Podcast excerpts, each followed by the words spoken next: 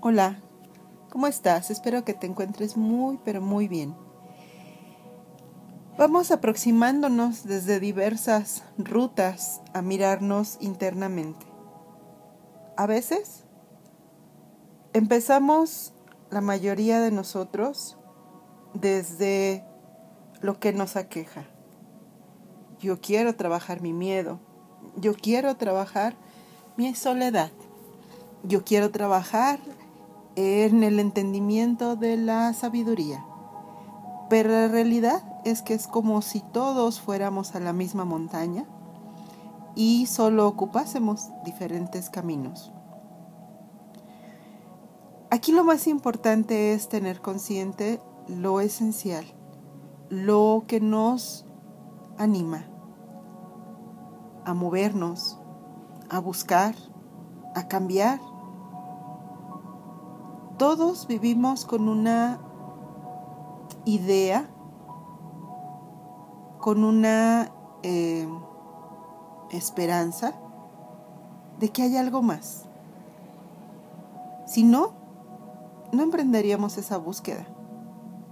Cuando sabemos que solo hay una opción, la tomamos, nos quejamos a regañadientes, le buscamos el lado amable, o simplemente pues la rechazamos. Pero cuando surge en nosotros la posibilidad de confiar en que hay algo más, otra opción, entonces entramos en esta eh,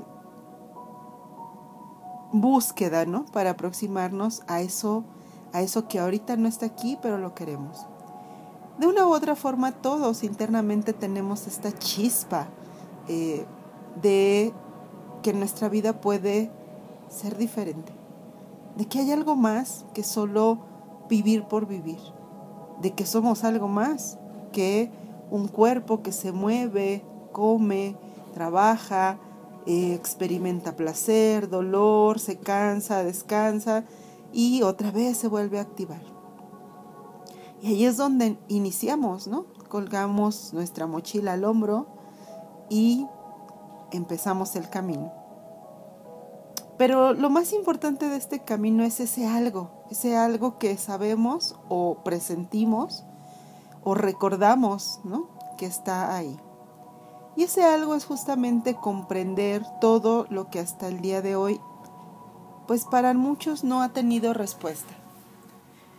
Comprender, aceptar, dejar de estar en conflicto con todo aquello que no he podido comprender.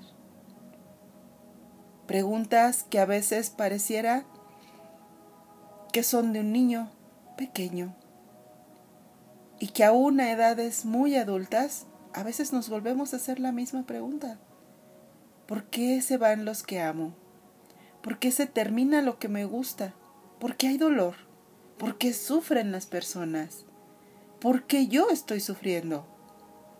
¿Por qué no me amaron como yo quería? ¿Por qué reacciono así? Y esas preguntas, como cuando éramos pequeños, ¿por qué está verde el árbol, no? Y tal vez nuestros padres, ah, pues porque así son los árboles. Sí, pero ¿por qué? ¿No? Preguntábamos de pequeños. Es como esa respuesta que no es suficiente, pero que a la vez es la única que hay. Y a veces llegamos adultos y no es suficiente entender que la vida es así, que inicia y termina, como tampoco es suficiente eh, a veces para comprender pues que alguien no nos amó o nos hirió o que nosotros reaccionamos mal y herimos a alguien o que moriremos. Y respondernos que pues las cosas son así a veces no es una respuesta que nos aclare y mucho menos que nos conforte. Y en la búsqueda vamos justamente encaminándonos a encontrar unas mejores respuestas hacia esas preguntas.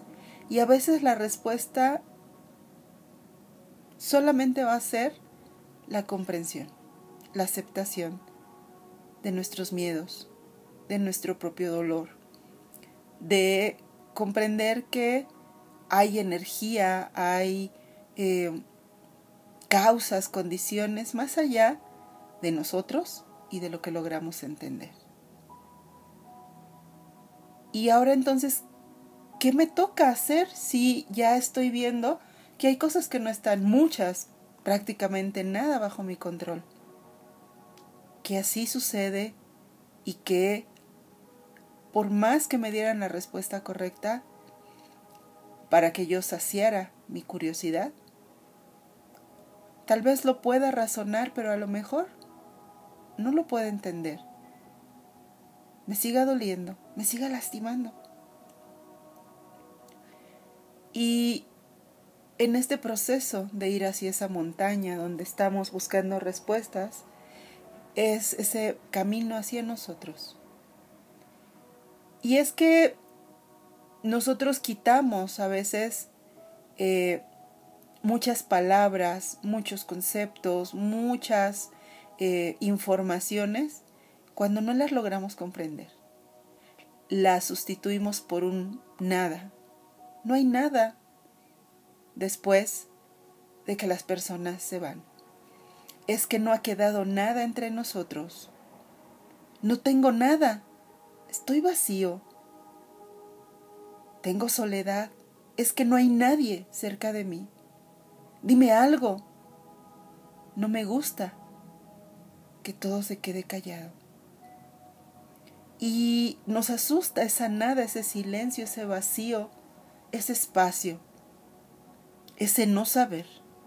Pero la realidad es que ahí, en eso que le hemos puesto la etiqueta de nada, hay algo, hay mucho, mucho que tal vez hoy no podemos comprender, no sabemos aceptar o no queremos mirar.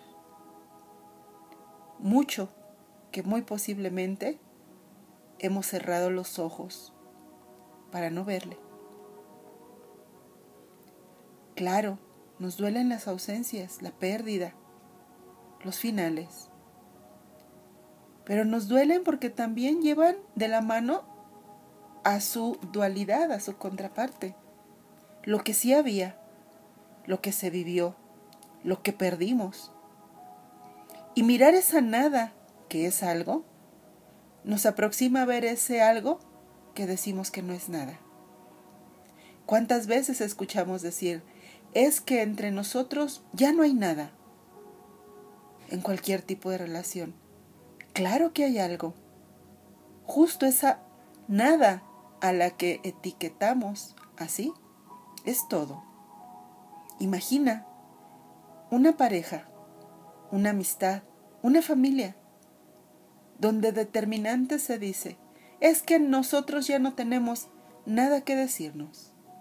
Imagínate todo lo que hay en medio de esas dos personas que no se puede hablar, que se teme hablar, que dolió, que se guardó, que se tragó profundamente con un sabor amargo, que nos da miedo expresar, que no queremos escuchar, que no nos gustaría escuchar y mucho menos aceptar. Y preferimos decir, yo ya no tengo nada que decirte, cuando hay todo que decir. ¿Cuántas veces estamos sentados, sumergidos en un ensimismamiento con nuestros miedos, nuestras angustias? Pasan miles de pensamientos por nuestra mente. ¿Puedo morir? ¿Los que amo pueden morir? Es que esto duele, no quisiera que duela. Tengo miedo. ¿Qué tal si esto? ¿Qué tal si aquello? Ay, estoy molesto con esto, con aquello. Estoy enojada por esto, por lo otro. Ay, todavía siento, recuerdo a esta persona y recuerdo el daño que me hizo. ¿Cuántas veces? Para que algo o alguien nos saque de ese abismo profundo de nosotros donde todo inicia y termina y se conflictúa y nosotros sufrimos por ello. Y de pronto nos preguntan, ¿qué tienes? ¿Qué estabas haciendo? Y nuestra respuesta es, nada. Y volvemos a utilizar esa famosa nada como la respuesta a un todo. A un todo que aunque lo vemos, lo minimizamos es algo. Eso, eso nunca va a ser nada. Es todo lo que somos.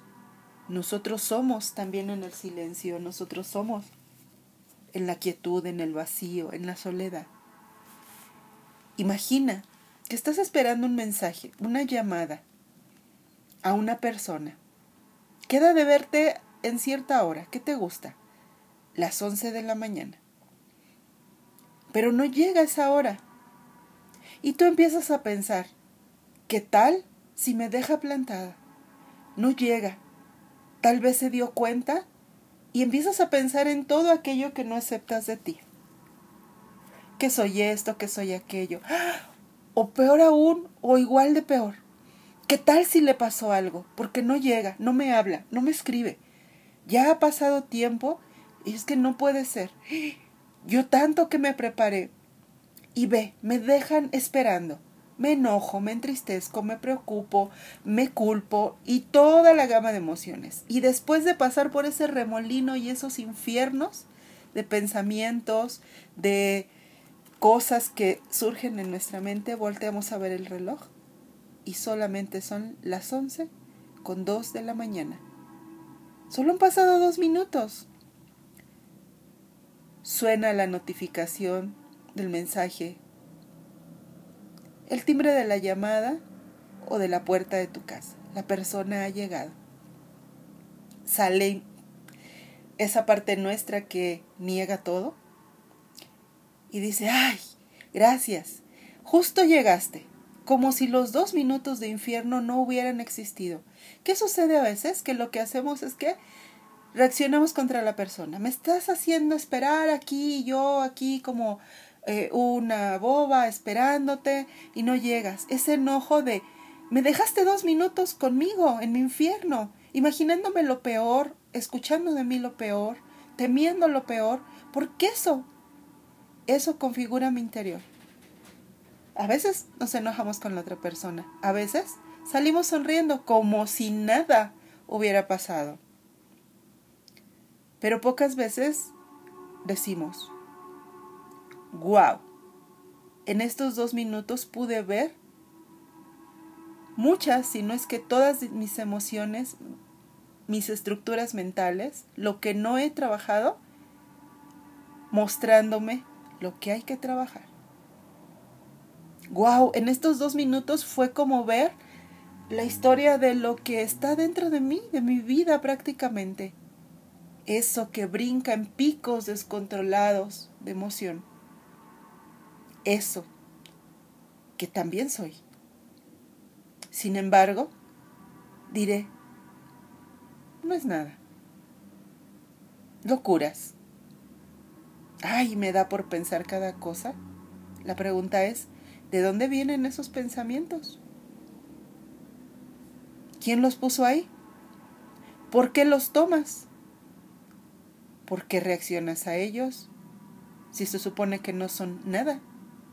y que a veces pensamos que son ajenos a nosotros.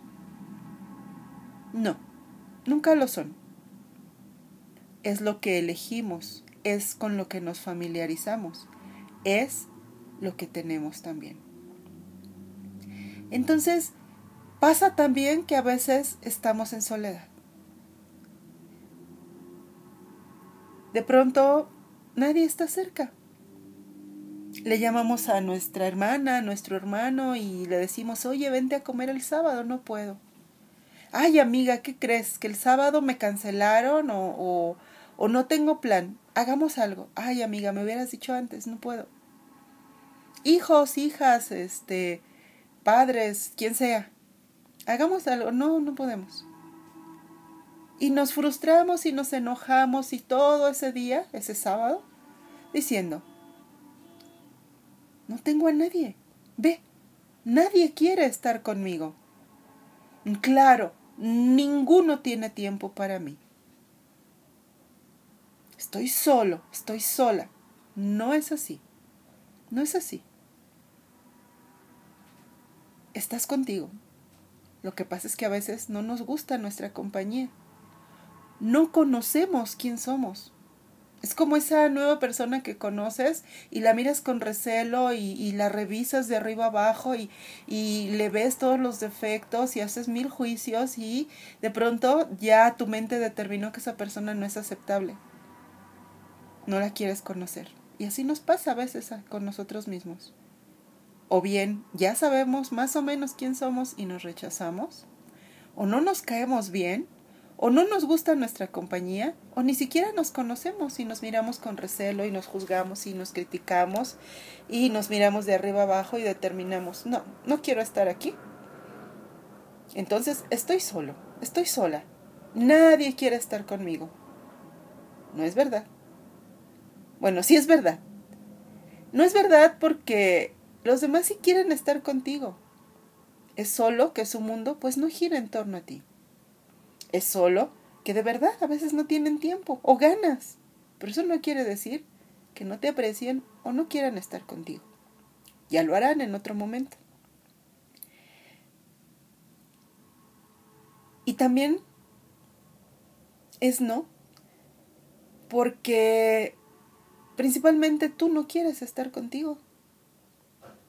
Y de hecho, esa es la raíz de sentirnos en soledad que nos hemos vaciado de nosotros mismos, que salimos de nosotros y nos hemos abandonado. Si tenemos a alguien y es a nosotros. Y aquí nos toca trabajar el por qué, el por qué. Yo no quiero estar conmigo. Y darme cuenta que nunca, nada es nada, que nunca estamos vacíos, que siempre hay algo que escuchar, que ver, que comprender. Y entonces volvemos a lo ya comentado. No podemos seguir escapando de nosotros mismos. Es imprescindible, necesario volver a nosotros. Escuchar lo que decimos dentro, mirar nuestra película que nos contamos sostener nuestros vacíos, ser nuestra compañía y dejar de etiquetar como nada, como nadie, a donde sí hay algo y a donde sí hay alguien. Espero que podamos, a través de esta reflexión, conectar con mucha, mucha, mucha claridad. Te mando eh, mucho cariño, muchos abrazos y mucha gratitud. Como ejercicio podemos hacer eh, una lista. Mira eso donde hoy dices que no hay nada. Date oportunidad de quedarte atenta a mirar estos lapsos de tiempo entre lo que esperas y en el tiempo en el que no llega, o si llega pero tarda. Y ve todas tus reacciones, toda esa gama emocional que surge y que luego la olvidas. No fue nada. Anótala. Observa. Encuéntrate ahí. Y una vez que te encuentres, con cariño, con compasión, con amor, con respeto, con mm, determinación, trabaja en ello. Poco a poco, hasta que lo vayas disolviendo. Gracias y hasta la próxima. Abrazos.